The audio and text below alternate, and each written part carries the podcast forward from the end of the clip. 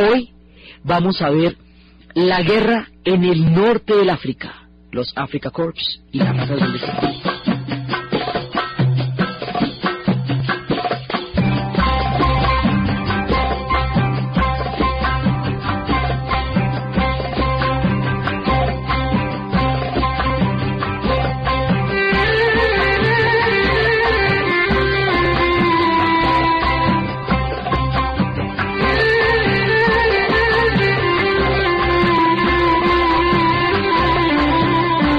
Pasada estábamos viendo la terrible batalla de Stalingrado. Y esa batalla de Stalingrado y lo que vamos a ver hoy en, la- en el frente del norte del África van a determinar el comienzo de la derrota de los alemanes. Es, es desde aquí, desde el punto en que la guerra les va a cambiar de rumbo y van a empezar a ir perdiendo y perdiendo. Entonces, habíamos visto la vez pasada cómo la campaña en Rusia, que iba a durar ocho semanas, a lo sumo 16, duró tres años, porque arrancó en junio del 41. La batalla de Stalingrado fue un año y medio después de, la de que empezó la campaña en Rusia, que fue en, eh, en el 42 a mediados y va a terminar en el 43. Y después de la batalla de Stalingrado, ya lo que van a hacer los ejércitos alemanes es retroceder. Primero se rinden y luego arrancan a retroceder y a retroceder. En la batalla de Stalingrado quedó muy claro y en la campaña en Rusia queda muy claro un factor que hemos visto la vez pasada que altera totalmente el equilibrio de fuerzas de lo que estaba pasando en el mundo y es la decisión de Churchill y la decisión de apoyar a Rusia y de decidir que la campaña en Rusia y que la causa rusa es también la causa de los ingleses y cuando los Estados Unidos entren en la guerra también van a apoyar a Rusia. A Churchill se le preguntó en aquel momento si siendo él el más grande anticomunista de la historia, el tipo más ideológicamente contrario al comunismo, ¿cómo iba a volverse aliado de la Unión Soviética? Y Churchill le responde, si Hitler invadiera el infierno, inmediatamente me pondría en comunicación con el diablo a ver a qué acuerdo podríamos llegar. Así le queda de claro a Churchill que el enemigo es Hitler por encima de lo que él piense o no piense. Entonces, habíamos visto cómo al producirse esto, se va a establecer una alianza entre Inglaterra y Rusia y más adelante cuando entre, cuando Estados Unidos y ya la campaña Rusia está avanzada, Estados Unidos también entra de aliado de Rusia y Estados Unidos y Rusia y los aliados se van convirtiendo entonces en los Estados Unidos, en la Gran Bretaña, en Rusia, eh, se van convirtiendo ya en una en un bloque mucho más sólido que empieza todo el contraataque. Entonces, esa campaña definió el cambio del curso de la guerra y en esa campaña los alemanes van a el 90% de las bajas del ejército alemán en su conjunto fueron en el frente ruso en esos tres años de campaña. Y de los 50 millones de personas que murieron durante toda la Segunda Guerra Mundial 25 millones fueron rusos. Es decir, la campaña en Rusia le va a costar la vida a los rusos y a los alemanes, porque los rusos resisten, como vimos, la población civil va a resistir de la manera más impresionante, van a pelear las viejitas, todo el mundo en Stalingrado. Pero el costo es impresionante. Los rusos resisten a costa de su propio, del esfuerzo más grande de todos, así que las mayores bajas, y hay que ver que todo el mundo aquí tuvo bajas, las van a poner los alemanes en la campaña en Rusia y las van a poner los rusos deteniendo a los alemanes primero y sacándolos después. Entonces todo esto queda zanjado en Stalingrado. Ahí queda perfectamente claro, ahí queda que no va a haber problemas de ideologías, que todo el mundo está en ese momento a favor de Rusia. Entonces Rusia, ya que tiene el apoyo aliado, empieza a presionar por un segundo frente. Entonces le va a decir, bueno, apóyenme, apóyenme con todo, apóyenme también creando otros frentes. Entonces la táctica va a ser que en ese momento se empiecen a, producir cantidades de ataques en diferentes partes de Europa para dispersar los esfuerzos de los alemanes y así a bajar la presión, porque en ese momento toda la presión la tiene Rusia, toda la presión del ejército alemán la tiene Rusia. Entonces dice, yo aguanto, pero un ratico, ustedes tienen que empezar a aliviarme la presión creando otros frentes en Europa. Y eso es lo que se van a poner a hacer. Entonces, la mano de suministros que va a llegar y los otros frentes alivian la presión, porque el ejército se ha rendido en Stalingrado, pero todavía está el ejército ahí, o sea, hay que sacarlo de todas las estepas rusas y llevarlo hasta Berlín, que es hasta donde lo van a llevar y en esa sacada muere otro pocotón de gente porque es devolviéndose de toda esa campaña. Mientras tanto, ¿se acuerdan que cuando íbamos para la campaña en Rusia, se demoraron porque se metieron en dos sitios en donde nada tenían que ir a hacer los alemanes desde el punto de vista del proyecto nazi, que fue meterse en los Balcanes y fue meterse en el África del Norte. En los Balcanes se van a meter por la reclamación que habían hecho los fascistas italianos de la Dalmacia, que era precisamente la razón por la cual se había creado el fascismo. Y ahí se retardan y ahí no van a ganar tampoco. Ahí la resistencia toman, atacan las ciudades, pero las montañas van a quedar intactas y desde ahí es que Tito va a crear la resistencia partisana y esa resistencia eventualmente los va a derrotar en los Balcanes. Ese es uno. Y ahí se, ese es entre las tiendas que dijimos, esa es una de las tiendas por donde se van a meter.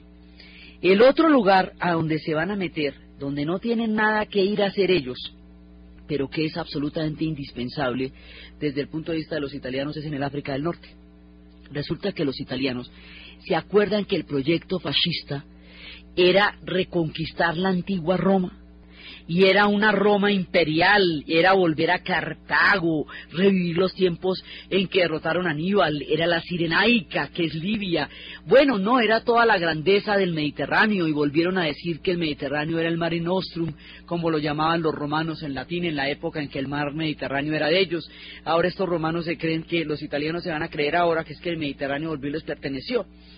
Con esos delirios de grandeza y de expansión, se, van se metieron en, Etiopía, que fue donde se disolvió la Liga de las Naciones, como habíamos visto, antes de que estallara la Segunda Guerra Mundial, pero ahora entonces se van a meter en todo el África del Norte. Libia fue, en ese momento era, era colonia italiana, y se van a meter al África del Norte y al meterse al África del Norte van a empezar a ser derrotados por los ingleses. Los ingleses les van a dar durísimo, durísimo, durísimo en el África del Norte. Cuando los ingleses les van a dar tan duro en el África del Norte, los alemanes empiezan a pensar, Hitler dice, mire, una derrota en el África del Norte será una cosa aterradora para la moral de todo el proyecto del eje. Donde a Italia lo saquen de ahí y donde la Italia se nos rinda y la saquen de la guerra, esto se pone muy tenaz, porque como el proyecto es un proyecto político y es el fascismo y es el nazismo, si ese pedazo del, nazismo, del fascismo queda derrotado, pues el otro pedazo se debilita muchísimo, sobre todo a nivel moral y a nivel ideológico. Por esa razón, no porque Alemania lo necesite para nada, sino por esa razón, va a mandar un apoyo a los, a los italianos que están peleando en el norte del África entonces manda un apoyo y con el apoyo va a mandar a un general que está destinado a convertirse en una leyenda. Va a mandar a Rommel, Mariscal Rommel, futuro Mariscal Rommel. Rommel va a ser conocido como el zorro del desierto y va a ser un tipo absolutamente legendario. Va a ser legendario porque va a ser un estratega de la guerra, la cosa más impresionante. El tipo va a entender un principio básico. El tipo entiende que el desierto es como un mar y que eso se maneja como que los tanques son como barcos y que si usted entiende los principios de la navegación en el agua, pues entiende los principios de la navegación en la arena. Va a organizar los tanques como si fueran barcos. Va a establecer una estrategia de confrontaciones y de retiradas. Ataca y se retira. El mismo tanque lo pasa cuatro veces como en la película de la ventana indiscreta de Hitchcock, que es el mismo carro amarillo y, el otro negro lo paga cuatro veces para que parezca que tenga un montoronón de tanques.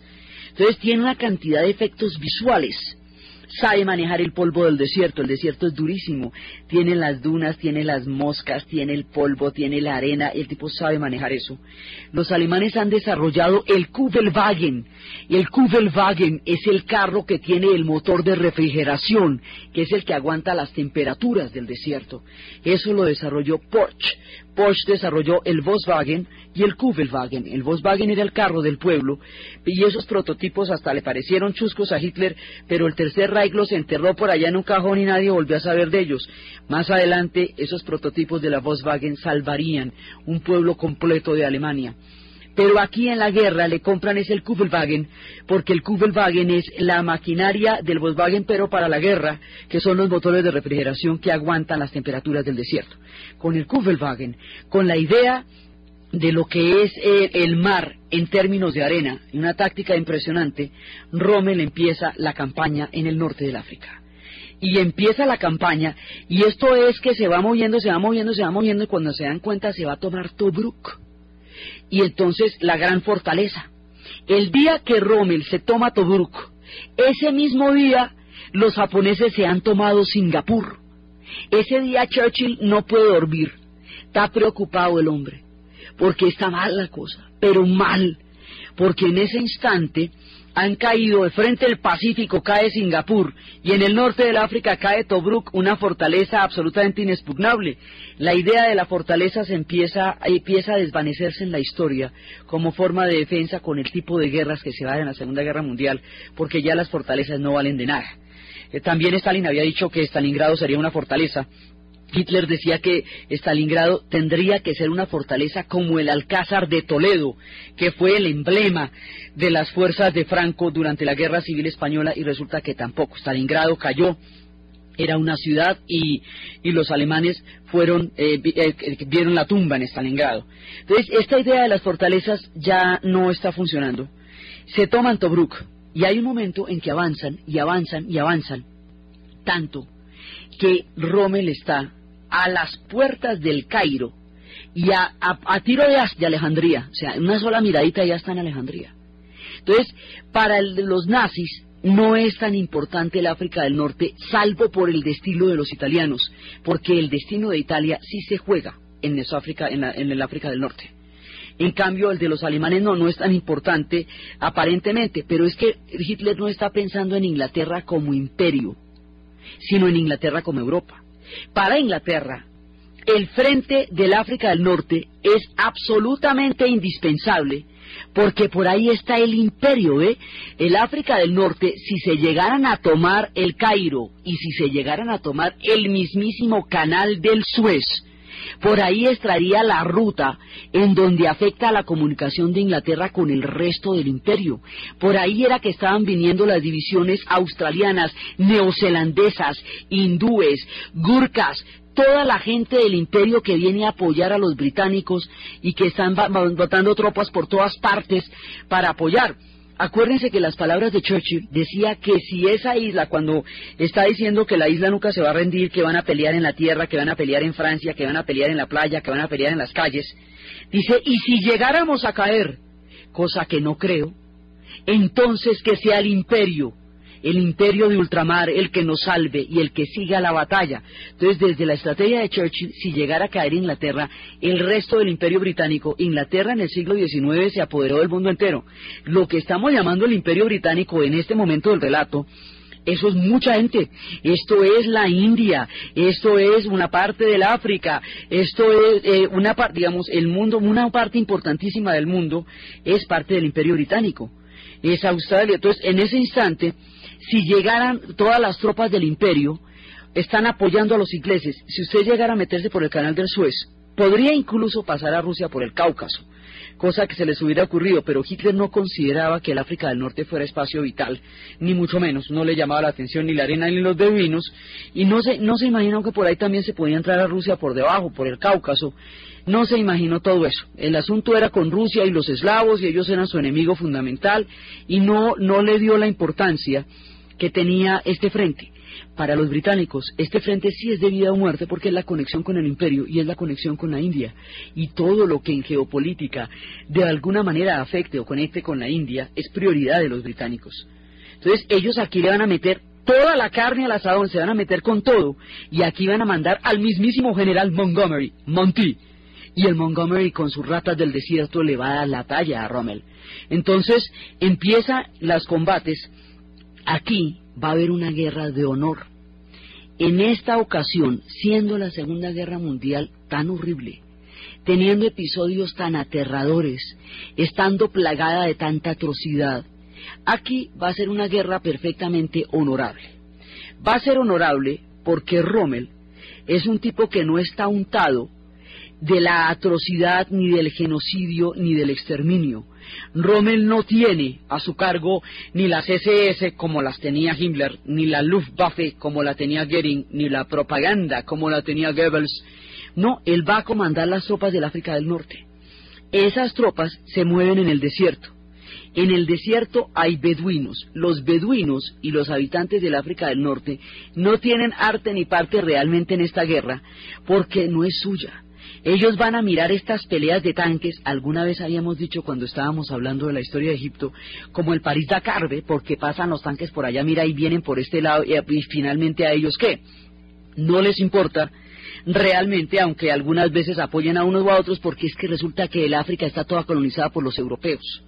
Entonces a ellos sí es que les da lo mismo atrás que en las espaldas, el uno que el otro. Más bien, los africanos están pensando a largo plazo y están pensando que esas guerras europeas y la gente que reclutaron del África para ir a pelear en el continente y los que vieron estas guerras de tanques, están pensando cómo cuando se termine la Segunda Guerra Mundial, el África se va a descolonizar y el amo blanco se va a ir, no de Tanzania ni de Uganda, sino de toda el África. La Segunda Guerra Mundial es el punto donde se incuba la gran idea, o sea, todo el gran proyecto de la descolonización africana. Después de la Segunda Guerra Mundial empezarán las resistencias en cada una de las antiguas colonias para sacar a los europeos del continente que se lo habían repartido en la conferencia de Berlín a los mediados del siglo XIX y habían creado límites artificiales de los países según las conveniencias de los imperios que en ese momento se estaban repartiendo sobre planos el mundo africano y creando con eso toda clase de problemas porque juntaron tribus enemigas, separaron tribus eternamente juntas y armaron un problema no, no, no, no, que todavía los africanos están intentando resolver. Entonces, como hay un problema de colonialismo ahí metido, los africanos están en otro paseo, los africanos están intentando averiguar cómo es que pelean los europeos, ellos tienen su propio plan y su plan se verá después. Entonces, esto es en el desierto, no hay ciudades. La población civil no va a ser rehén. En todas partes de Europa y en el frente del Pacífico y en, y en todas partes de la guerra, los, los civiles van a ser rehenes. Cuando se da una batalla como la de Stalingrado sin evacuar la ciudad, pues del millón de personas que murieron en Stalingrado, 350 mil eran alemanes, pero el resto, 700 mil, son rusos y la mayoría son civiles. Entonces, los civiles que van a ser reos de todo el conflicto y en cuyas casas se van a dar las batallas, aquí no, esto es en el desierto. Aquí, como esto no tiene ningún interés para los alemanes, porque no es estratégico para ellos, sino para los italianos, entonces no mandan las SS y no manda la Gestapo. Porque ¿qué era lo que pasaba? El asunto era el siguiente, primero llegaban los ejércitos. Cuando los ejércitos llegaban, en ese momento conquistaban una ciudad que era el esquema de la guerra relámpago. Después de que esa ciudad era conquistada, inmediatamente los que tomaban posesión de la ciudad, el ejército seguía, los que tomaban posesión de la ciudad eran las SS y la Gestapo. Y ellos eran los que empezaban todo el mecanismo de perseguir a los judíos, de aislarlos, de sacarlos, de deportarlos, de perseguir a todo aquel que se opusiera a la dominación y de ejercer la tortura, la humillación, la degradación, el odio que van a levantar sobre las ciudades, lo van a hacer las SS y la Gestapo.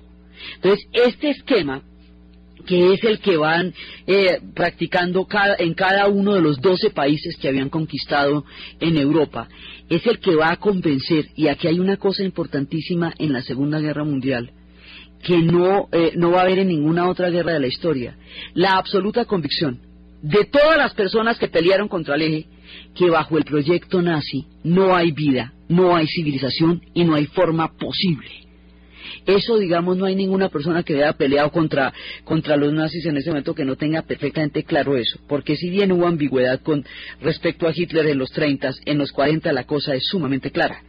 Entonces, por eso, como no hay ese esquema, como no son tan importantes para, desde el punto de vista de la estrategia alemana, no va a haber SS ni Gestapo. Si no hay SS ni Gestapo, la atrocidad, el maltrato, la humillación, la tortura, la sangre, la bestialidad y el horror que vivieron las ciudades europeas no lo van a vivir en el norte del África. Entonces, en el norte del África, ¿quiénes están? Pues los guerreros, peleando como, pues con tanques.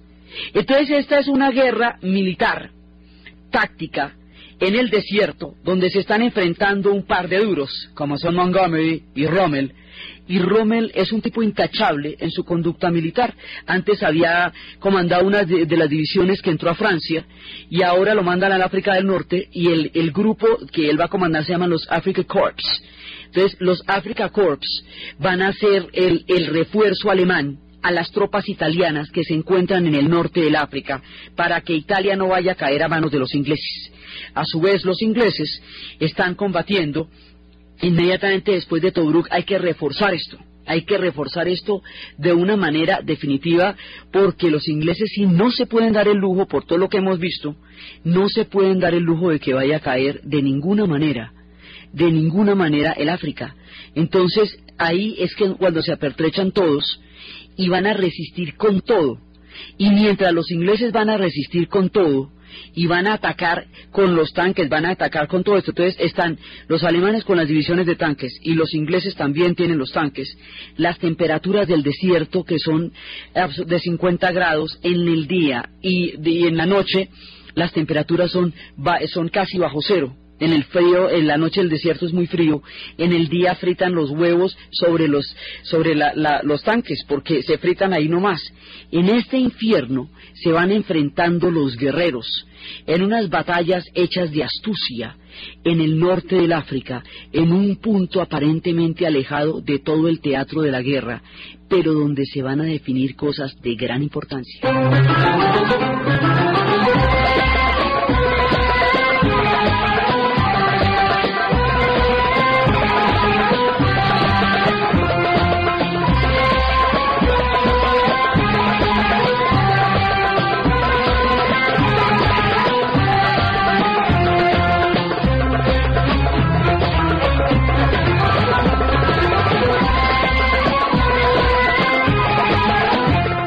Tanto, lo están tratando de resistir.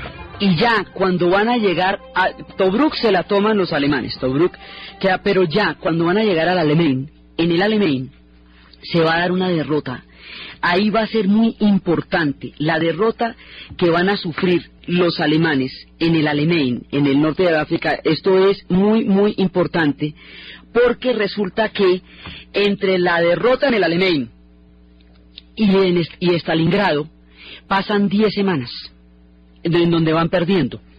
Esas son las dos primeras veces que empiezan a que empiezan realmente a perder. De aquí en adelante todo se les va a voltear y esto ya la, el, todo el escenario de la guerra se les va a voltear a los alemanes. O sea, ellos ganan y ganan y ganan y ganan hasta el alemán y Stalingrado. Y entre el alemán, el alemán es antecito, es en noviembre. Y entre el alemán y Stalingrado, ahí es donde cambia totalmente el curso de la guerra. Churchill lo definiría de la siguiente manera. Antes del alemán nunca vencimos. Después del alemán nunca fuimos vencidos.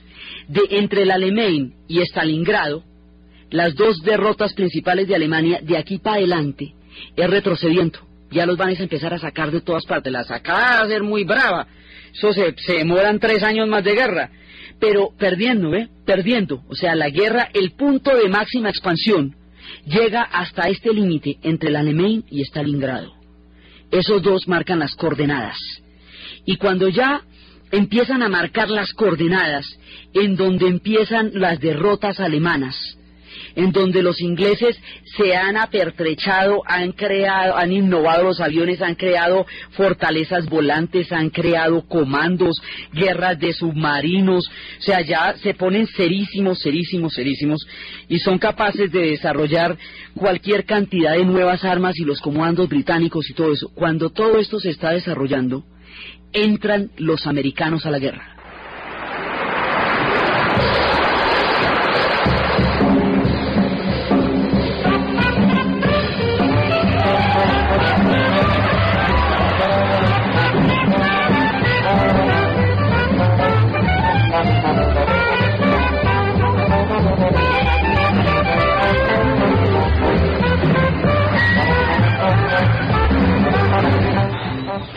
Los americanos entran al norte del África, el código de esta entrada se llama Operación Antorcha y no han decidido en un barco entre Roosevelt y Churchill que dicen los americanos tienen que entrar. Entonces los americanos van a entrar por todas partes, ellos van a pelear en Europa, ellos van a pelear en el norte del África, ellos van a pelear en el Pacífico. Entonces se define una estrategia, los americanos van a entrar, pero la prioridad sigue siendo Europa y la prioridad sigue siendo Hitler. Eso, digamos, los alemanes son lo primero que hay que trancar. Después nos ocupamos de Japón. Pero primero, primero lo primero. Primero es derrotar a Hitler.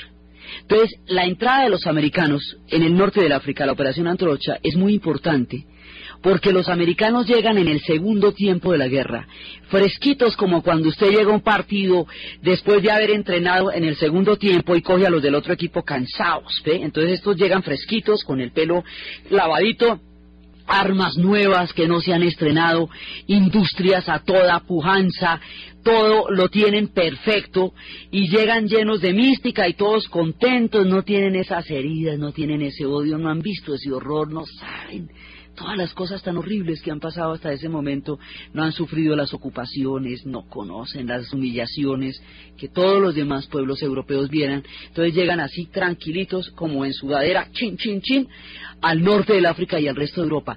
En el norte del África esto va a ser muy importante, porque resulta que una vez que derroten a los alemanes en el norte del África, va a quedar preparado el terreno para la futura invasión a Italia por Sicilia, por Anzio y por Sicilia, y por ahí es donde va a empezar el contraataque, en donde se van metiendo al continente, ¿eh? al continente se van a meter, porque hasta, ahorita no se pueden meter, se van a meter al continente por los desembarcos futuros que se van a hacer por Anzio y por Sicilia.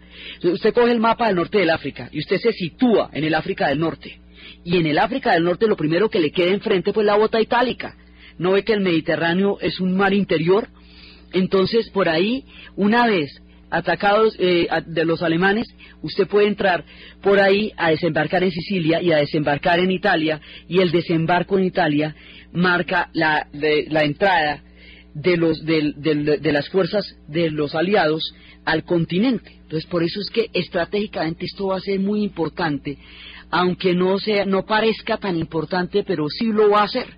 Entonces, Rommel se va a dar la pela y el tipo es demasiado astuto y él va, entonces, originalmente a él lo habían mandado a respaldar a los italianos. Cuando llega se va a encontrar con que los italianos tienen un problema.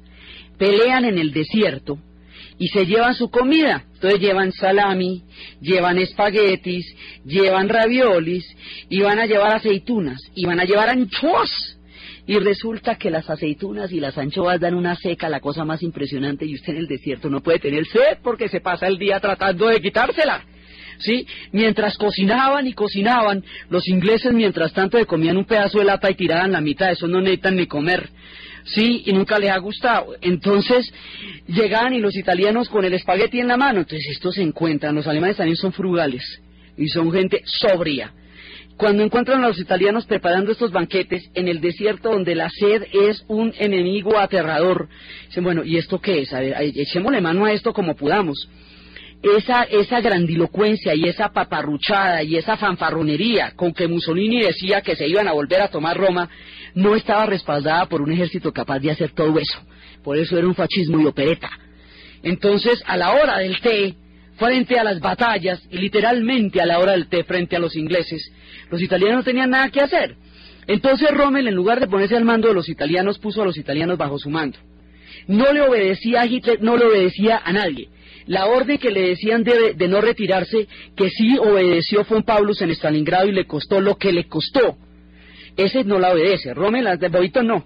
Entonces él se retira cuando quiere, avanza cuando le provoca y sigue las órdenes suyas y anda en un tanque que se llama el Mahmoud, que fue un carro que le, un, carro que le quitó a los británicos y que era su favorito, y el hombre andaba con las gafitas en ese carro, mirando directamente las batallas, incluso entraba a los hospitales, saludaba a la gente, se veía por todas partes. El desierto es una polvareda tan grande, tan grande, tan grande, que nadie ve lo que está pasando. Entonces el hombre se movía por ese desierto con una habilidad como la que tenía Saladino cuando estaba peleando contra los cruzados. El hombre sabía por dónde meterse y era impecable en su honor, era maravilloso con sus hombres, era un tipo que totalmente respetuoso de los códigos de guerra, no estuvo nunca mezclado con atrocidad.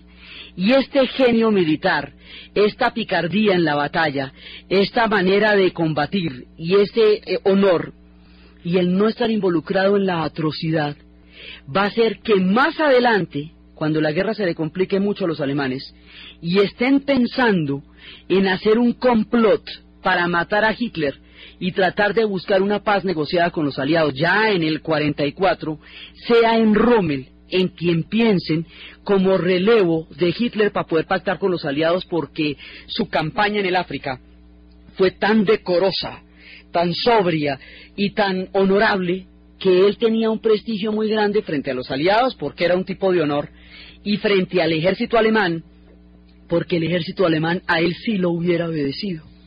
El destino de Rommel será muy trágico porque el tipo va a quedar herido en Europa más adelante y cuando sospechen que él estuvo en el complot, los nazis le van a decir que él se suicide, porque si no le matan a toda la familia. Entonces, Rommel, el zorro del desierto, va a ser un hombre que, teniendo, habiendo peleado del lado de los nazis en la guerra, vaya a quedar intacto ante la historia por sus características personales y por la autonomía con que manejó la situación y porque le tocó un frente totalmente alejado de la atrocidad de las SS y de la atrocidad de la Gestapo. Entonces, él está peleando eh, eh, por eso lo llamaban el zorro del desierto con los Africa Corps. Se está enfrentando a los ingleses que están con todas las tropas del imperio, ya les digo, gente de Nueva Zelanda, gente hasta de Sudáfrica, gente de la India, gente de Australia, gente que va a llegar de México y hasta de Colombia, estuvieron peleando en, en las ratas del desierto, y los americanos que van a llegar bajo el mando del general Eisenhower y particularmente en el África del Norte con Patton. Entonces aparece Patton en escena.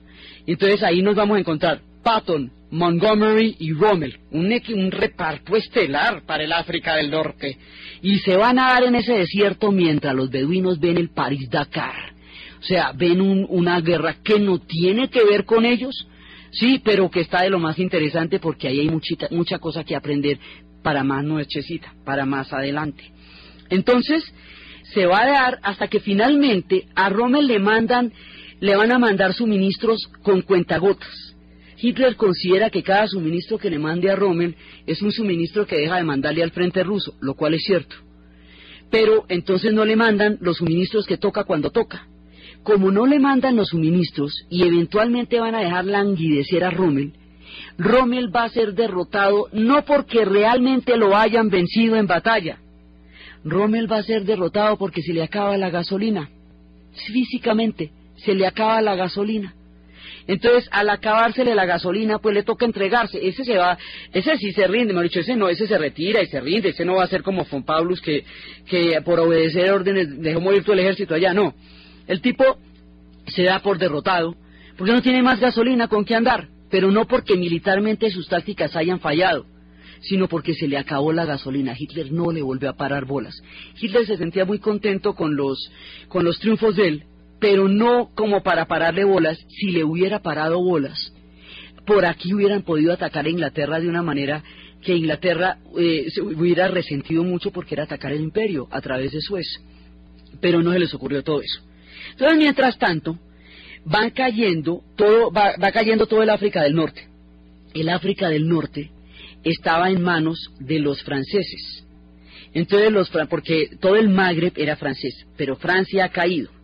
Entonces, ¿qué pasa? Ahí nos vamos a encontrar con la genialidad de De Gaulle de formar de la nada una resistencia con tropas y todo que le va a dar un lugar en la historia.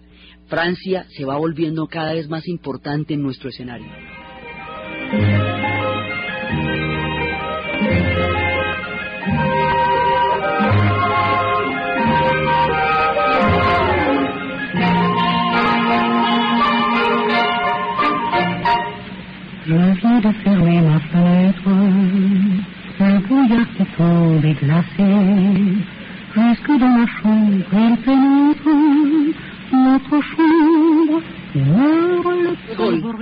Va a ser lo siguiente. Desde la radio de la BBC, esta fue una guerra radial y escucharla por la radio hace parte a su época histórica. Desde la radio de la BBC ha convocado a la resistencia. La resistencia son cuatro gatos en un principio que son los que se salvaron de Dunkerque y algunos que no estaban de acuerdo con la invasión. Entonces, en un principio él todavía no tenía la, la no le daban la, la importancia como líder de Francia que después le van a dar. Él se la va a ganar solito. Entonces, más adelante, cogiendo la resistencia, va a entrar a conversar con las tropas francesas del África del Norte, porque el África del Norte, lo que llamamos Maghreb, es una colonización francesa. Salvo Libia, que estaba en poder de los italianos, y Egipto, que estaba en poder de los ingleses, todo lo demás es una colonización francesa. De Gaulle va a lograr que las tropas coloniales del norte del África se unan a la resistencia. Entonces ya no solamente va a tener resistencia en Francia, sino que va a tener tropas que lo apoyen y así se va a ganar con las uñas el respeto de los aliados como para que París se libere ella misma más adelante. Entonces, en ese momento va apareciendo la figura de De Gaulle y va convenciendo a todo el mundo. Y aquí, cuando ya estamos, cuando ya se han rendido, ya se han derrotado las tropas del África del Norte, Italia colapsa el fascismo va a colapsar en el África del Norte, está lista la invasión, ya las condiciones se están preparando para la futura invasión a Italia. Hasta allí llega la expansión, el fascismo, los cachetes de, de Mussolini, todo esto, digamos, todo su proyecto de grandeza llega hasta aquí, hasta Italia hasta este momento del norte del África. Entonces, mientras tanto, se va a librar una conferencia en la ciudad de Casablanca. Casablanca queda en Marruecos. Esa conferencia va a ser de la mayor importancia porque ahí se van a dar los lineamientos más importantes de la guerra. Cuando se estaba librando la conferencia de Casablanca, en toda la época en que se están reuniendo allá y en que se está dando el cambio de equilibrio de las tropas que están pasando a apoyar a la resistencia, Casablanca se va a volver el centro de todas las operaciones, el centro de los espías, de las visas que conseguían para ir a América, de la resistencia que llevaba un anillo con la cruz de Lorena, una doble cruz con, las, con, la, con los bordes eh, curvos como redondos, que es el símbolo de la Cruz de Lorena, porque Alsacia y Lorena eran los territorios que los nazis les habían quitado para cuando tumbaron, cuando Francia cayó. Entonces las redes de la resistencia, las visas, los falsificadores de papeles, todo el mundo se encuentra en Casablanca y se va a encontrar la gran cumbre. Y cuando se encuentran en Casablanca, Marruecos, allí nos vamos a ver con una de las películas más inmortales de la historia del cine. Allí va a estar Rick en su café en el papel de Humphrey Bogart, en el papel de Rick, y va a encontrar ni más ni menos que aquella mujer que él sentía que lo había traicionado cuando cayó París, Ingrid Bettman, que es Ilse. Ella llega al café y le pide a Sam que toque esa vieja canción que haría inmortal esta película en la memoria de todos y en la historia del cine.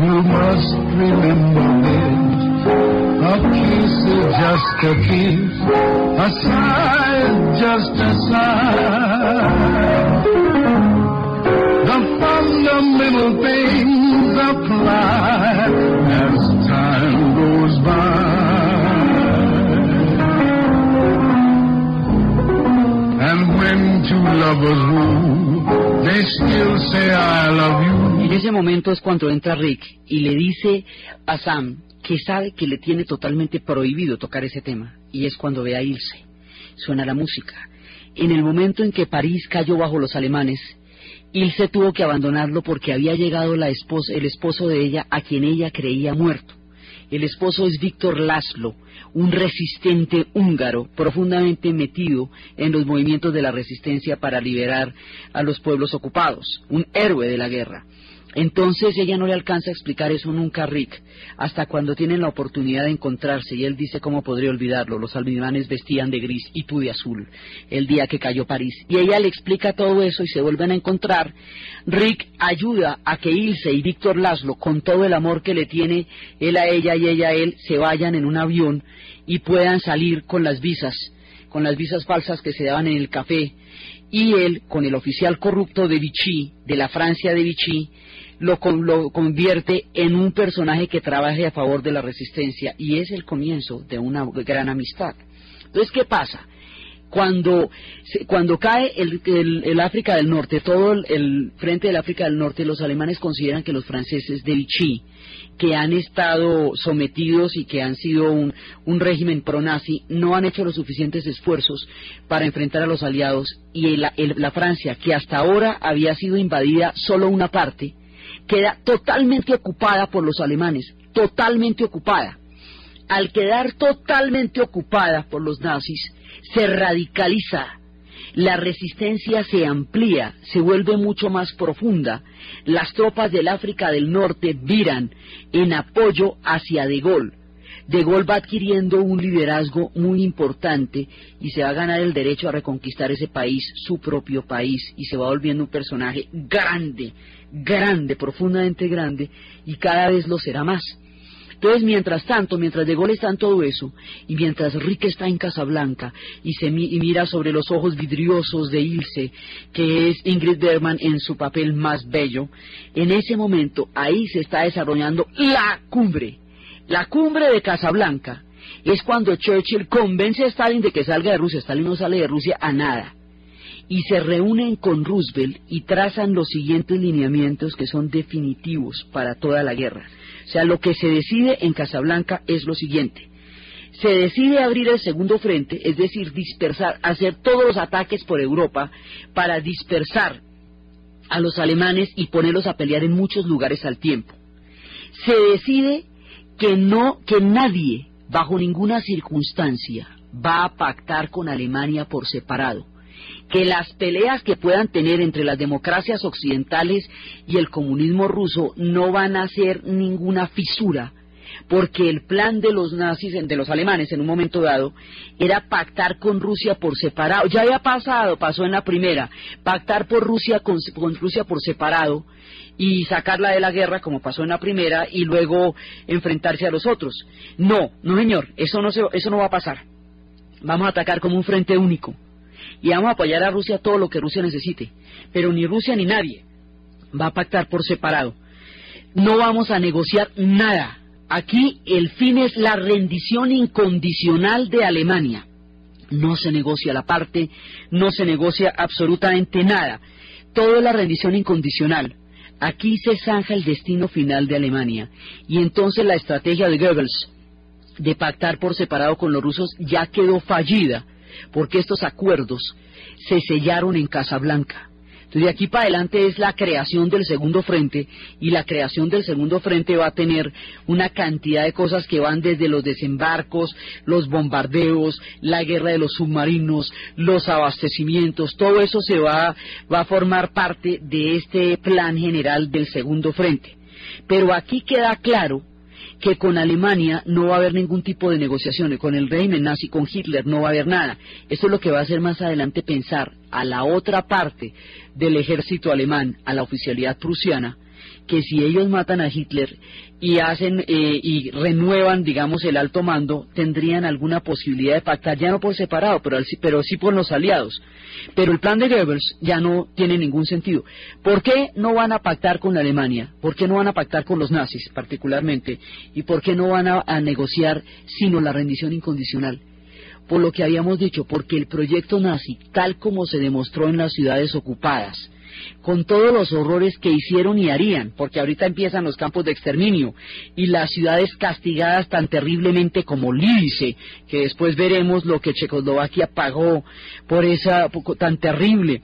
Entonces, ese comportamiento de exterminio, degradación, humillación, de hacer sentir a todos los habitantes de las ciudades ocupadas como inferiores, de tomar esos pueblos como botines, de robarles todo el arte, todo esa, digamos, ese comportamiento de la ciudad ocupada, le hace sentir a todo el mundo que bajo el proyecto nazi y bajo la idea de la superioridad aria, no hay civilización, ni vida, ni mundo libre para nadie. No hubiera habido una Rusia, no la hubiera habido, tanto que Rusia se murió casi toda para poderse salvar de eso, que esto era una, una amenaza como nunca ha habido porque no tenía la posibilidad de coexistir con ningún otro esquema de civilización, de cultura, de nada, nada, absolutamente nada. Entonces por eso deciden una maquinaria de estas, con una idea fundamental como la que tienen, que el proyecto es someter a todo el mundo en favor del espacio vital de la raza aria, necesariamente acabaría con todos. No va a haber ningún pacto con ese proyecto, ninguno. La rendición incondicional es lo único que se le acepta a Alemania.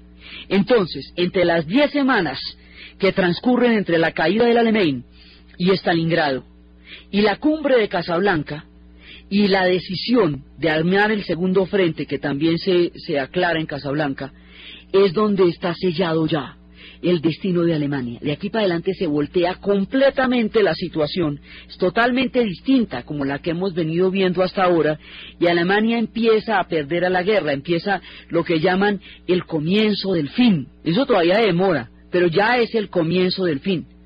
Entonces, ya de aquí para adelante es Alemania retirándose y es los aliados contraatacando y todo tipo de guerras donde van a estar los espías, los submarinos, los bombarderos, eh, toda la gente descifrando las claves, todo eso.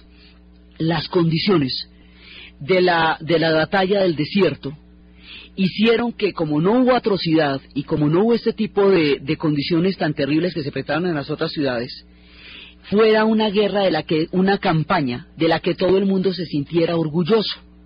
Entonces se sentían encantados los unos y los otros, inclusive hoy, todavía, 60 años después, los que quedan vivos, se reúnen en Túnez y se reúnen en Libia después de que la abrieron al, turismo.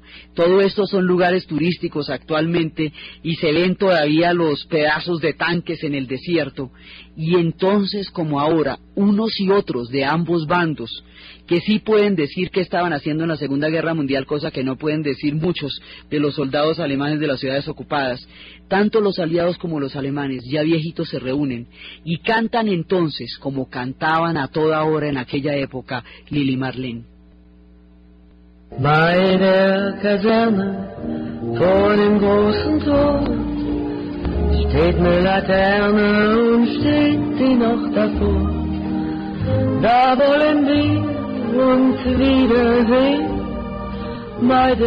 Cantan Lili Marlene, que fue el himno de la guerra, que lo cantaban los soldados en Rusia y lo cantaban las Africa Corps en el África del Norte y luego lo cantaban los aliados y hoy lo cantan los veteranos 60 años después recordando las épocas de la guerra. Así ha caído el África del Norte, con todo honor para unos y otros, intachable la reputación en ese momento de Rommel que se convertirá en una leyenda, y, mientras tanto, ha colapsado el fascismo. Están listas las condiciones para una futura invasión a Italia. La idea del segundo frente se consolida. La guerra de submarinos y bombardeos está completamente lista. Y esta segunda parte de la guerra, el segundo tiempo, Alemania perdiendo, los aliados contraatacando, la, la reversa de la moneda, hasta el final es lo que vamos a ver en los siguientes programas. Entonces, desde la astucia del zorro del desierto, desde la talla de Montgomery, desde la guerra de tanques, desde el calor abrasador en el cual se vieron, desde los honores de los Africa Corps y de las ratas del desierto, la entrada de los norteamericanos, la fase de la guerra en la cual se definió la suerte de Italia, desde el desierto, desde las grandes arenas, desde la guerra de tanques, desde las dunas y desde los calores abrasadores de la campaña en el norte de África, en la narración Diana Uribe, en la producción José Rodríguez y para ustedes feliz domingo.